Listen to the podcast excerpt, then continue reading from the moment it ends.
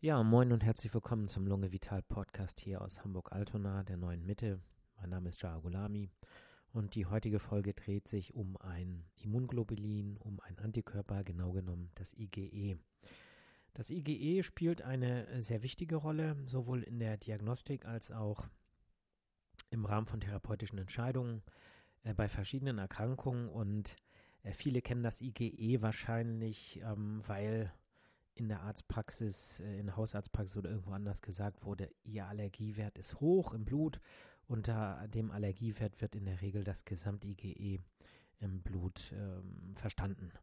Und ich möchte heute ein bisschen darüber hm, erzählen und auch diskutieren, welche Bedeutung das Gesamt-IgE hat, aber auch, was ähm, spezifische IgE-Antikörper für eine Rolle spielen können bei verschiedenen Erkrankungen und ähm, ja, vielleicht auch mit ein paar Mythen äh, aufräumen, äh, weil eben äh, oft, zumindest mir in der Praxis gegenüber wird es häufig geäußert, dann ähm, ja ein bisschen Ratlosigkeit von Patientenseite da ist, wenn dann erklärt wird, dass der erhöhte IgE-Wert vielleicht gar keine Rolle spielt. Ne? Darüber möchte ich heute sprechen und anfangen möchte ich damit äh, zu erklären, was IgE eigentlich ist. Also IgE steht für Immunglobulin E, das ist eine Klasse von Antikörpern.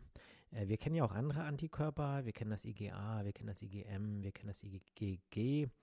Und das Immunglobulin E ist eins, was insgesamt relativ wenig vorkommt, was die Konzentration äh, angeht äh, im Blut. Mm, das hängt mm, mit verschiedenen Faktoren zusammen. Das hängt einmal also äh, einmal hängt es damit zusammen, dass der größte Teil gar nicht frei im Blut herumschwimmt, sondern an bestimmte Zellen gebunden ist, an Mastzellen, an Eosinophile und Basophile. Granulozyten, das sind spezielle Unter Untereinheiten der weißen Blutkörperchen und nur ein kleiner Teil fließt sozusagen frei im Blut. Das ist auch der Grund, warum das IgE relativ spät äh, entdeckt wurde, nämlich erst 1966, weil einfach die Konzentration im Blut so gering war, dass man es vorher gar nicht ähm, festgestellt hat. Es wird gebildet, wie auch die anderen Antikörper von äh, Plasmazellen. Und äh, es, äh, die eigentliche Aufgabe dieses Immunglobulins, des IgE, besteht in der äh, Abwehr von Parasiten, also von Würmern oder Protozoen. Das sind äh, einfache ähm, Zellen, die eben äh, krankhafte ähm, Beschwerden auslösen können, wie die Amöben zum Beispiel. Und ähm, wir wissen aber auch, dass äh, das IgE eine große Rolle spielt bei der Vermittlung von allergischen Reaktionen, genau genommen Typ-1-Reaktionen, also die sogenannte allergische Sofortreaktion. Das ist so die allergische Reaktion, äh, die beim allergischen Asthma mh, hm, kennzeichnend ist und auch äh, bei allergischem Heuschnupfen zum Beispiel und ähm, Problemen, was die Bindehäute angeht, ne? also allergischer Rhinokonjunktivitis. Ähm, ja, ich sagte ja schon, der Spiegel ist relativ gering im Blut. Und das liegt auch daran, dass die Plasma-Halbwertszeit relativ kurz ist. Die beträgt beim IgE so zwei bis drei Tage. Ähm, auf Mastzellen oder anderen äh, Zellen, die ich eben erwähnt habe, äh, kann äh, das IgE aber bis zu Monate ähm, ähm, bleiben. Aber das Freie, das wird halt relativ schnell auch abgebaut im Vergleich zu anderen Antikörpern. Also äh, das ähm, IgG zum Beispiel, das ist ja so der, ähm, äh, der am längsten ähm, verbleibende ähm, Antikörper, der eine große Rolle äh, spielt für die bleibende Immunität, zum Beispiel nach Impfung äh, oder durchgemachten Infektionen. Dieser Antikörper hat zum Beispiel eine Plasma-Halbwertszeit von 21 Tagen ne, und wird auch in ganz anderen Konzentrationen im Blut nachgewiesen. Also wenn äh, das IgE erhöht ist, dann kann das ein Indikator sein für allergische Erkrankungen, aber theoretisch kann es auch ein Indikator sein dafür, dass jemand mit Parasiten befallen ist. Insofern ist es eben kein reiner ähm, Allergiemarker. Ähm, ja, trotzdem ist das Gesamt-IgE, also mit Gesamt-IgE meint man, man einfach alle IgE-Antikörper im Blut, die man bestimmt. Ne? Praktisch, die kommen sozusagen alle in eine Schüssel und man zählt, wie viel sind da drin. So, und jetzt gibt es aber noch ähm, spezifische IgE-Antikörper. Damit ist gemeint, dass diese Antikörper gegen bestimmte ähm, äh, ja, Antigene gerichtet ist und in der Regel ähm, gegen Allergene. Ja, das bedeutet, wenn man jetzt äh, zum Beispiel äh, diesen ähm, Allergie-Bluttest machen möchte. Ne? Viele kennen das ja unter dem Schlagwort, äh, kann man nicht einen Allergietest im Blut machen? Ja, kann man, aber was man dann misst, ist im Prinzip die äh, Konzentration von spezifischen IgE gegen bestimmte Antikörper. Wenn man jetzt also einen Allergietest in der Haut macht und dann sagt man, hm, hat man nichts gefunden, ja, ich glaube aber, ich habe eine Allergie gegen irgendwas, was da nicht drauf ist, ne? weil man ja auch beim Pricktest nur die äh, Standardallergene äh, testet, aus verschiedensten Gründen. Ähm, und dann sagt man, ja, ich habe vielleicht eine Allergie gegen äh, Hühnereiweiß. So.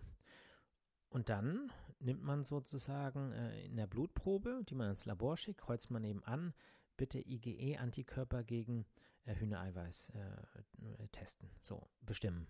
Und dann kommt da ein Ergebnis raus, wie hoch die Konzentration ist. Dazu werde ich gleich noch ein bisschen was äh, sagen. Ne? Also der Gesamt-IgE-Spiegel, der spielt eine Rolle, aber bei bestimmten Fragestellungen spielt eben auch das spezifische IgE gegen bestimmte Antikörper eine Rolle, äh, gegen äh, bestimmte Antigene, Entschuldigung, und auch ähm, das Verhältnis zwischen dem Gesamt-IgE-Spiegel und dem spezifischen IgE gegen dieses Antigen. Dazu gleich mehr. Ähm, in der mh, ärztlichen Diagnostik wird häufig äh, zur Beurteilung des Gesamt-IgEs zur Fragestellung, ob jemand eine Allergie hat oder nicht, wird die absolute Höhe des Gesamt-IgEs mit einbezogen. Und ja, da gibt es so eine Art Faustregel, kann man sagen, dass man sagt, okay, ähm, wenn der Gesamt-IgE-Spiegel sehr hoch ist, also sehr hoch heißt über 100 Kilounits pro Liter, das ist so die Einheit, die man dafür verwendet, dann ist eine Allergie wahrscheinlich. Äh, wenn der Gesamt-IgE-Spiegel unter 100 ist, aber über 20, dann ist eine Allergie möglich. Und wenn der äh, Gesamt-IgE-Spiegel unter ähm, 20 äh, Kilounits pro Liter ist, dann ist eine Allergie eher unwahrscheinlich. Der Gedanke dahinter ist der, dass man sagt, okay, wenn da so wenig Gesamt-IgE-Antikörper im Blut herumschwimmen, dann ist die Wahrscheinlichkeit, dass darunter jetzt zufällig ein paar Antikörper gegen, keine Ahnung, Pollen, Staub oder was auch immer herumschwimmen, ist natürlich sehr, sehr gering. Also ist es eher unwahrscheinlich, dass dieser Mensch eine Allergie hat. Wichtig ist aber zu betonen, dass sich das um Wahrscheinlichkeiten handelt. Das bedeutet, es ist kein ähm, ja, es ist keine Sicherheit. Ne? Und es ist ja oft so, dass Patientinnen oder Patienten zu uns kommen und Sicherheit wollen. Äh, die können wir auch eben häufig nicht geben. Und ähm, ich denke, dass man das auch so kommunizieren muss. Es gibt viele Patienten, die damit gut zurechtkommen. Es gibt einige, die Schwierigkeiten damit haben. Die wollen das eigentlich nicht hören. Die wollen sagen, habe ich, habe ich nicht, was ist los? Und äh, da darf man sich dann auch als Ärztin oder Arzt nicht drängen lassen, eine Sicherheit zu vermitteln, die gar nicht da ist. Ne? Also, man bestimmt das Gesamt-IgE und wenn man jetzt zum Beispiel ein äh, sehr hohes Gesamt-IgE hat, äh, dann, ne, dann sagen wir, aha, wenn dann noch eben entsprechende Beschwerden da sind, zum Beispiel Husten, dann kann man sagen, okay, dieser Mensch hustet, vielleicht auch länger, also nicht kurzer Husten, der jetzt erst ein paar Wochen ist, sondern Husten, der vielleicht schon ein halbes Jahr geht. Und jetzt hat man ein sehr hohes IgE, also Gesamt-IgE, äh, festgestellt und dann sagen wir, aha, ähm, ist ja eine Allergie wahrscheinlich. Hatte ich ja gerade gesagt, wenn das über 100 Kilounits äh, pro Liter ist. So, und jetzt war der Allergietest in der Haut, also der Pricktest, möglicherweise unauffällig. Okay, ähm, dann bestimmen wir doch mal das spezifische IgE. So, und dann kann man theoretisch auch sagen, man nimmt die gleichen Allergene, die im Hauttest getestet wurden. Ne? Vielleicht hat da irgendjemand was falsch gemacht. Vielleicht hat jemand nicht genug gepikst, vielleicht hat jemand ähm, da die Tropfen falsch äh, aufgetragen, verwechselt, wie auch immer. Menschliche Fehler sind natürlich immer möglich. So geht natürlich auch äh, im Labor. Ne? Das heißt, wenn man jetzt eine Blutentnahme macht äh, und man schickt die ins Labor, uch, sind vielleicht Proben verwechselt worden. Also menschliches Versagen gibt es immer. Aber wir gehen erstmal davon aus, dass die Menschen, die das gelernt haben, das zu machen, dass sie das auch können. Und deswegen ähm, sollte man auch erstmal daran glauben, dass die Untersuchung richtig gelaufen ist, ja ist einfacher, wenn man so im Leben vorgeht, als wenn man immer vom Schlimmsten losgeht. Äh, da muss man sich ja um alles Gedanken machen und dann wirkt man eigentlich schon irre. Ne? Insofern, ähm, also Konstellation, Allergie wahrscheinlich von der Symptomatik, Husten seit sechs Monaten, Gesamt-IgE ist erhöht. So, jetzt sage ich, okay, jetzt bestimme ich äh, spezifisches IgE. So, Jetzt muss man wissen, dass es ein Limit gibt. Das heißt, die Kostenträger, sowohl die gesetzlichen Krankenkassen als auch die privaten äh, Krankenkassen haben ein Limit gesetzt. Die sagen, Moment mal, ihr könnt jetzt nicht gegen alles Mögliche testen, weil da gibt es wirklich riesige Auswahl an möglichen ähm, Testantigenen. Äh, zum Beispiel die äh, gesetzlichen Krankenkassen bezahlen acht spezifische IgE-Allergene, also die Bestimmung von acht spezifischen IgE-Allergenen ähm, äh, pro Quartal. Ja, das heißt, alle drei Monate theoretisch könnte man acht durchtesten. So. Ähm, jetzt macht es aber keinen Sinn, jetzt einfach mal die ganze Palette durchzugehen und jedes Quartal wiederzukommen. Aus verschiedensten Gründen ist es, macht es keinen Sinn. Ähm, aber man kann zum Beispiel die wahrscheinlichen ähm, Allergene, die kann man ja schon nehmen. So, und dann muss man aber gucken, was kommt da eigentlich raus? Ne? Es kommt eine absolute Zahl raus, wie hoch der Spiegel ist. Aber dann muss man wiederum sehen, wie hoch ist der Spiegel an Gesamt-IgE. Und wenn wir jetzt einen sehr hohen Spiegel an Gesamt-IgE haben und einen leicht erhöhten Spiegel an spezifischen IgE gegen irgendein Antigen, dann spielt das nicht so eine große Rolle. Also dann ist eine Allergie gegen dieses Antigen trotzdem unwahrscheinlich. Aber wenn ich einen sehr niedrigen Gesamt-IgE-Spiegel habe und dann relativ gesehen einen sehr hohen Anteil an spezifischem IgE gegen dieses Antigen, dann ist eine Allergie dagegen eher wahrscheinlich. Sodass man äh, natürlich die absolute Zahl sich angucken muss, aber man muss sich auch immer das Verhältnis angucken, äh, Gesamt-IgE zu spezifischem IgE. Ähm, insofern ist dieser Allergietest auch im Blut nicht so sicher, wie viele denken. Ne? Viele sagen ja immer, oh, du musst nicht im Blut testen, da kommt was äh, schwarz auf weiß vom Zettel, ne? Ähm, also, aber die Sicherheit ist eben auch da im Kontext zu sehen, ne, wie wahrscheinlich die Aussagekraft ist. Und auch da hilft uns immer die klinische Beschwerdesymptomatik.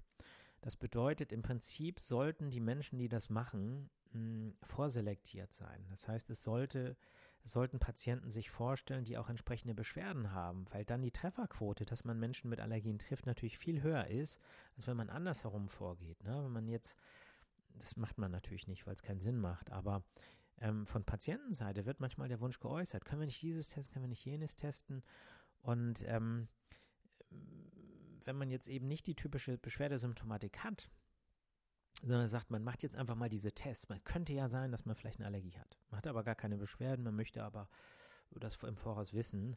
Äh, dann ist die Wahrscheinlichkeit natürlich viel geringer, dass man da auch wirklich was rausfindet, was irgendwie Sinn macht. Die Kosten sind aber genauso hoch und das ist natürlich äh, für die Kostenträger, und das sind ja letztlich meistens ist es die Allgemeinheit, ähm, äh, ist es natürlich auch nicht schön, ne, wenn man jetzt unnötig Geld zum Fenster rauf, äh, rauswirft.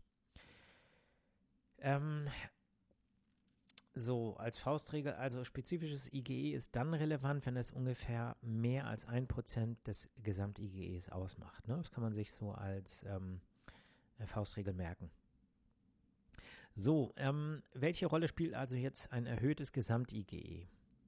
Also, hatte ich ja schon gesagt, zum einen äh, bei Typ 1 Allergien, also bei allergischem Asthma ist es in der Regel erhöht. Äh, bei allergischer Rhinitis, also Heuschnupfen, ist es in der Regel erhöht. Bei Nahrungsmittelallergien auch. Ähm, bei äh, der allergischen bronchopulmonalen Aspergillose, die ABPA, das ähm, braucht sich jetzt keiner merken. Ich glaube, ich habe eine Podcast-Folge mal dazu gemacht. Ähm, da ist der spezifische IgE, äh, nicht das spezifische, das Gesamt-IgE äh, ist stark erhöht und das spezifische IgE gegen Aspergillus, also den schwarzen Schimmelpilz, ist da auch erhöht. Ähm, wer dazu Näheres hören will, hört sich äh, bitte die Podcast-Folge an. Ich bin mir ziemlich sicher, dass ich eine gemacht habe. Wenn nicht, Entschuldigung, falls ihr jetzt die ganzen Folgen durchscrollt. Ähm, ja, ähm, dann bei parasitären Erkrankungen. Ne? Das bedeutet, hat jemand eine Wurminfektion, ne? Bandwurm, Spulwurm oder Madenwürmer, dann steigt der IgE-Spiegel auch. So. Ähm, der fällt dann übrigens wieder ab, wenn man eine entsprechende Wurmkur macht oder entsprechende ähm, Medikamente nimmt. Das kann man dann so ein bisschen als Verfolgskontrolle machen. Was man nicht machen sollte, ist, ach, ich habe ein ähm, ähm, erhöhtes IgE und keine Ahnung, mir juckt der Hintern oder so. Und jetzt nehme ich einfach mal so ein paar Wurmpillen und guck mal, was äh, der was der IgE-Spiegel so macht. Ne? Gut, also ihr könnt es ja zum Glück nicht selber äh, zu Hause in der Küche machen. Diese ähm, IgE-Bestimmung, das sollte natürlich vernünftig medizinisch äh, abgeklärt werden, auch wenn ich das jetzt hier so salopp erzähle. So, kurze Trinkpause. Ihr auch alle bitte kräftigen Schluck Wasser nehmen.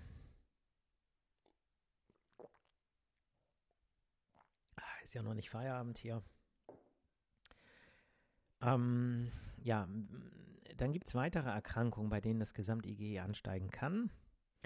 Ähm, zum Beispiel die Neurodermitis, ne, das atopische Ekzem. Äh, da steigt der, der IgE-Spiegel, das Gesamt-IgE, häufig sehr stark an. Ähm, also viel stärker als bei Asthma zum Beispiel. Und ähm, da kommt es eben auch oft zu spezifischen IgE-Antikörpern gegen Allergene der Hautflora, also gegen bestimmte Hefepilze oder gegen bestimmte Bakterien. Ähm, die Nesselsucht ne, oder im Fachjargon chronisch spontane Urtikaria genannt, auch da ist das IgE mh, hm, stark erhöht und ähm, die ähm, Allergene, also spezifisches IgE, wird häufig gegen Autoantigene gebildet, also Bestandteile der eigenen Haut. Es gibt Autoimmunerkrankungen, äh, wo das Gesamt-IgE erhöht ist. Es gibt Immundefekte, äh, wo es erhöht ist. Es gibt granulomatöse Entzündungen. Ähm, Sarkoidose zum Beispiel gibt es auch eine Podcast-Folge zu. Das, was man früher Church-Strauss-Syndrom nannte, was jetzt leider einen komplizierten Namen hat, äh, die eosinophile Granulomatose mit Polyangiitis. Oder auch die, ähm, das, was man früher ähm, Wegener Granulomatose genannt hat, und jetzt heißt es granulomatöse mit, oh, ich weiß nicht, lest nach, ja. Ähm, die, diese Namen, die konnte man sich merken. Das ist jetzt irgendwie, keine Ahnung, warum musste man das umbenennen. Äh, Finde ich irgendwie doof. Krebserkrankungen können auch manchmal zu erhöhten IgE-Spiegeln führen. Äh, zum Beispiel das IgE-Myelom. Das kann man sich so vorstellen, dass äh, Zellen entarten und plötzlich äh, ja, einfach ähm, ja, tumorös geändert sind und einfach ganz viel IgE produzieren. Ne? So, es gibt natürlich auch das Umgekehrte. Äh, das heißt, dass das Gesamt-IgE äh, stark äh, reduziert ist. Ähm, man kann auch sagen, dass bei ungefähr 3% der Bevölkerung das Gesamt-IgE äh, nicht nachweisbar ist oder kleiner als 2 Kilounits pro Liter. Und äh, das kann auch Hinweise äh, geben auf eine Erkrankung des Knochenmarks, dass einfach zu wenig Plasmazellen gebildet werden und zu wenig IgE letztlich äh, produziert wird oder eben auch ein Immundefekt vorliegt und äh, das auch zu einer gestörten IgE-Produktion führt. Insofern ist, ähm, wenn man das zusammenfasst, ähm, das IgE diagnostisch wertvoll, das spezifische IgE auch in Verbindung mit dem Gesamt-IgE, aber äh, das, wie man es so häufig salopp sagt in der Arztpraxis, Ihr Allergiewert ist hoch, Ihr Allergiewert ist äh, niedrig, äh, Sie haben keine Allergie, ähm, na, da muss man echt sehr vorsichtig sein. Man muss immer den ganzen Kontext äh, sich angucken, welche Beschwerden liegen vor, woran muss man denken, weist das Ganze eher hin auf eine allergische Erkrankung, auf eine Hauterkrankung, auf eine parasitäre Erkrankung? Oder gibt es vielleicht Hinweise auf eine Autoimmunerkrankung, auf einen Immundefekt? Ähm, welchen äh, Verlauf hat das Ganze unter Therapie? Ähm, Therapie ist ein gutes Stichwort. Es gibt ja auch einen ähm, äh, monoklonalen Antikörper gegen IgE. Ne? Das ist der Wirkstoff Omalizumab. Und das Omalizumab, ähm, das sind, äh, ne, zählt zu den Biologika, das spritzt man, ich glaube, alle vier Wochen subkutan. Ähm, und ähm, da ist es so, dass ähm, ja, dass das äh, quasi das IgE inaktiviert. Ne? Es wird sozusagen durch diesen Antikörper geblockt. So. Und ähm, das ist ein Medikament, was sehr erfolgreich eingesetzt wird bei vielen Menschen mit allergischem Asthma, mit ähm, äh, allergischer äh, Rhinitis oder auch mit ähm, Urtikaria, also der Nesselsucht. Ne? Also ähm, da gibt es eben viele ähm, gute Therapieerfolge. Es kommt natürlich darauf an, äh, das ist sicherlich nichts, was so niederschwellig angewendet wird, ähm, sondern eher äh, also gebunden ist auch an bestimmte IgE-Konzentrationen zum Beispiel, zumindest beim Asthma, ähm, bei äh, der hm, äh, Nesselsucht ist ein bisschen anders. Da sind die Voraussetzungen, das zu verschreiben, nicht so hoch. Aber äh, das müsste euch nochmal eine Hautärztin oder ein Hautarzt erzählen. Ähm, das IgE kann auch ein Verlaufsparameter sein hm, bei einer erfolgreichen Therapie der allergischen bronchopulmonalen Aspergillose. Ne? ABPA, ihr erinnert euch, gibt eine Podcast-Folge, glaube ich, bin ich mir zu 90 Prozent sicher, sonst äh, ja, erschlagt mich nicht, wenn es nicht so ist. Dann mache ich eine, versprochen. Also wenn es keine gibt, ich gucke nachher selber nach, dann mache ich eine dazu, weil das ist echt ein spannendes Thema. Ähm, und da ist es tatsächlich so, da, das sind ja enorm hohe IgE-Spiegel. So, und da kann man dann zum Beispiel bei erfolgreicher Therapie sehen, wie dieser Spiegel massiv schnell runtergeht. So, und das ist ein guter Verlaufsparameter. Das ist eine der wenigen Erkrankungen, wo man sagen kann, das IgE kann als Verlaufsparameter gewertet werden. Ne? Das heißt, wenn man dann ähm, Kontrolluntersuchungen macht, keine Ahnung, äh, drei Monate später, und der Wert bleibt niedrig, kann man sagen, okay, die Erkrankung ist jetzt nicht aktiv. Und wenn der dann ein paar Wochen später steigt, dann kann man sagen, ah, es gibt ein Rezidiv, da ist wieder Schimmelpilzexposition möglicherweise da. Und ähm, dann äh, ist das eben, äh, ja, und dann weiß man eben, dass man wieder therapieren muss. Ne? Das ist sehr hilfreich. Solche ähm, Verlaufsparameter gibt es nicht bei vielen Erkrankungen. Ne? Ein anderer Verlaufsparameter ist ja das äh, prostataspezifische Antigen, das PSA bei äh, Prostatakarzinomen, äh, wo man auch anhand dieses Wertes, wenn er einmal unten ist, eben auch sagen kann, aha, wenn er wieder steigt, äh, gibt es dann Rezidiv. Und ähnlich kann man das eben auch, auch wenn es eine ganz andere Form einer Erkrankung ist, äh, bei der ABPA äh, machen. Ne? Insofern, da ist IgE als Verlaufsparameter ähm, sehr hilfreich. Gut, ähm, ja, das ist es eigentlich zu dem Thema, was ich erzählen wollte. Ähm, vielleicht noch ein paar ähm, Neuigkeiten. Also wir haben jetzt, was äh, den Umzug angeht, der Praxis ein Datum äh, steht im Raum und zwar der 1. März. Ne, da soll der Umzug beginnen. Ich denke, dass wir eine Woche für den Umzug brauchen. Also ich denke, Mitte März haben wir es echt geschafft und sind wieder äh, im zweiten Stock zu erreichen. Ja, das wollte ich nur mal erzählen, falls einige Hörerinnen oder Hörer ähm, bei uns auch Patientinnen oder Patienten sind, es ist Licht am Ende äh, des Tunnels zu sehen. So. Und wie das so ist, wenn man eine schwere Zeit hinter sich hat, wie jetzt meine Mannschaft und ich, weil eben ähm, ja alles in der im dritten Stock nicht so schön und bequem ist, ähm, ja, kommt ja auch äh, ja, dem eine wichtige Bedeutung zu, was man dagegen macht wenn man, ja, wenn es etwas, äh, wenn etwas fehlt. Ne? Und jetzt steht ja das Wochenende an, insofern möchte ich an euch alle mh, hm, appellieren, nehmt euch am Wochenende das, was euch fehlt. Ja, oder holt euch etwas, was euch fehlt. Äh, lasst das Pendel in die andere Richtung ausschlagen, als vielleicht es von Montag bis Freitags äh, getan hat. Ähm, wenn ihr euch äh, zu wenig bewegt habt, dann bewegt euch. Ja, wenn ihr euch zu viel bewegt habt, dann ruht euch aus. Wenn ihr äh, zu viel Trouble um euch herum hattet, äh, dann gönnt euch Ruhe. Ne? Stellt das Telefon ab. Äh, hört auf, auf Instagram zu gucken und äh, irgendwelche Stories zu lesen. Äh, wenn, ähm, ja, wenn das anders war, wenn ihr euch gelangweilt habt und alleine im Büro irgendwelche Akten äh, geschreddert habt oder gelesen habt oder was auch immer, dann trefft euch mit Leuten, ja. Ruft Leute an, ruft jemand an, irgendjemand. So, also nicht irgendjemand, ähm, irgendjemand, den ihr kennt, ne? sonst ist das, glaube ich, ähm, Belästigung. Aber ähm, vielleicht jemand, den ihr mögt und einfach mal anrufen. So, das macht man ja kaum noch. Ne? Heutzutage wird ja nur noch getextet, äh, Sprachnachrichten werden verschickt, aber einfach mal klingeln lassen. So. Und der Mensch, der dann da äh, aufs Telefon guckt und sieht, huch, hm, warum ruft die denn an? Oder warum ruft der dann an? Will der was? Hm und so weiter. Ne? Das müsst ihr euch trauen, äh, in Kauf zu nehmen. So. Und dann sagt ihr gleich als erstes, ich wollte dich einfach mal anrufen. Es ist nichts, ich will nichts. Ich wollte nur fragen, wie es dir geht. So. Und selbst wenn dieser Mensch dann sagt, äh, äh, sag mal, ich bin hier gerade bei Penny an der Kasse, ich kann gerade nicht schnacken, ist das eine, ist es eine, ähm, ist es für den Mensch auf jeden Fall, auch wenn er das vielleicht in dem Moment vor Stress äh, nicht registriert, ist eine positive Energie. Ja, ist eine gute Nachricht. Äh, ihr schenkt Freude Und für euch selber das Gleiche, weil ihr habt euch mit jemandem unterhalten, den ihr gern habt, auch wenn es vielleicht ein kurzes Telefonat war, nur ein paar Sätze. Und das setzt wieder was in Bewegung, ne? Dann werdet ihr vielleicht angerufen, dann sagen, Mensch, wenn die mich anruft oder der mich anruft, dann kann ich die auch mal anrufen, ne? Dann findet, finden die mich vielleicht nett.